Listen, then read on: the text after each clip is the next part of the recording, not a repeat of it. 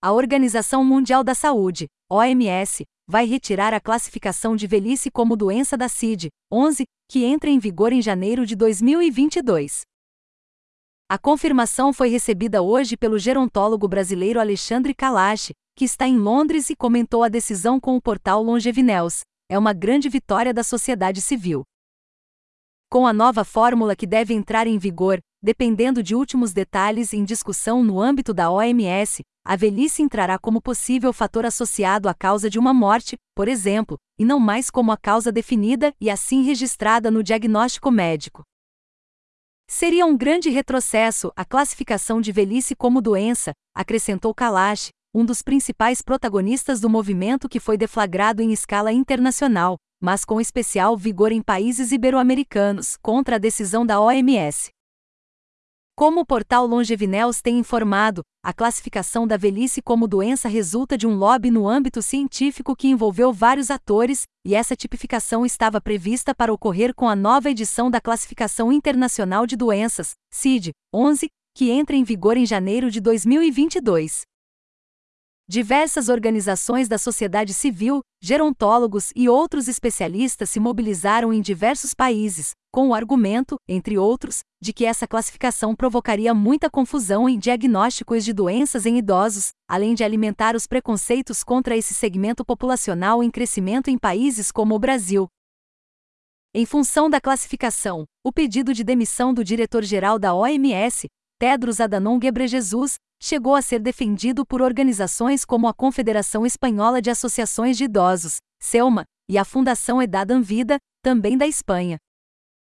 Os contrários à classificação consideram ser um enorme retrocesso para a luta por um envelhecimento ativo e saudável, e uma contradição em relação a iniciativas como a Década do Envelhecimento Saudável, lançada pelas Nações Unidas para o período de 2021 a 2030, e a publicação pela própria OMS, no início de 2021, de relatório denunciando o idadismo contra idosos, como o também tem noticiado amplamente. A trajetória e o lobby por um conceito polêmico. A defesa da velhice como doença foi feita em artigos como É hora de classificar o envelhecimento biológico como uma doença e Te estime to classif biological agem as adizes e publicado a 18 de junho de 2015, na Frontiers e Genetics, por Sembio Terriges, da Faculdade de Ciências da Universidade de Ghent, na Bélgica, Rafaela Hu, da Fundação de Pesquisas em Biogerontologia e do Departamento de Bioquímica da Universidade de Oxford, Reino Unido, Vitor Borg, do Instituto de Biologia da Universidade de Uppsala, Suécia, e Avei Roy, da Fundação de Pesquisas em Biogerontologia e do Instituto de Medicina Translacional, Escola de Ciências da Universidade de Buckingham, Reino Unido. Desde então a ideia ganhou força, apesar de fortes argumentos contrários, por exemplo da Sociedade Brasileira de Geriatria e Gerontologia, SBGG. O processo continuou no âmbito da OMS, e em 2018 a velhice como doença foi incluída como código de extensão para o item relacionado ao envelhecimento XT9T, na CID-11, que textualmente estipula: o envelhecimento significa causado por processos patológicos que persistentemente levam à perda da adaptação do organismo e ao progresso em idades mais avançadas. Finalmente, em maio de 2019, a CID 11, incorporando a classificação de velhice como doença, foi aprovada na 72ª Assembleia Mundial de Saúde.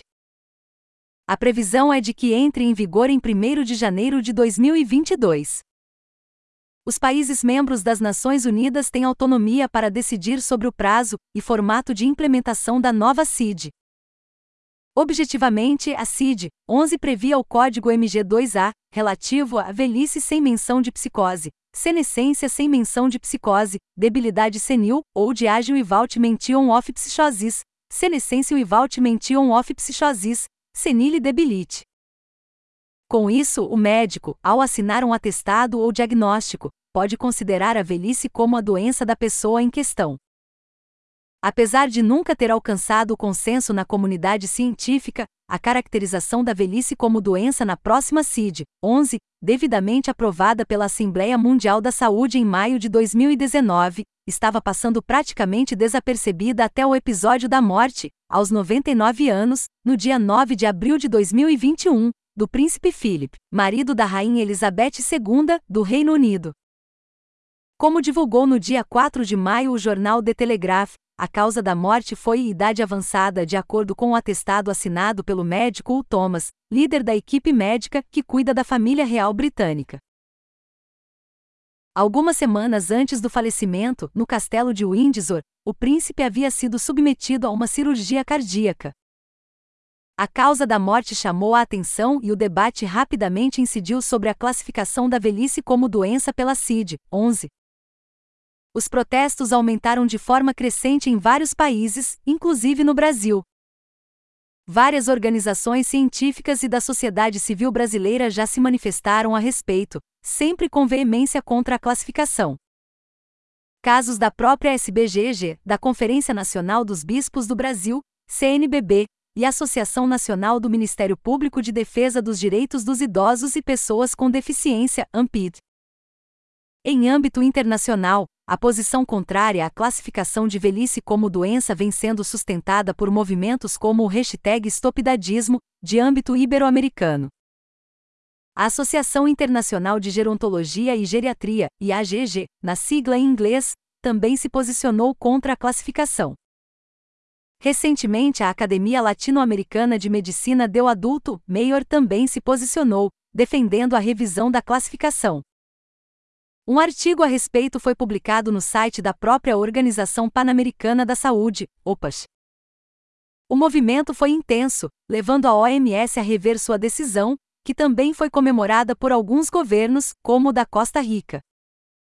Em uma visita ao Centro de Longa Permanência da Fundação Pro Personas Adultas Olores, PROPON, nesta terça-feira, 13 de dezembro, o ministro da Saúde da Costa Rica, Daniel Salas, informou que foi feita uma intervenção junto ao Opachó MS e que, após uma análise mais aprofundada, chegou-se a uma alternativa, a ser brevemente confirmada, como informou o semanário Universidade.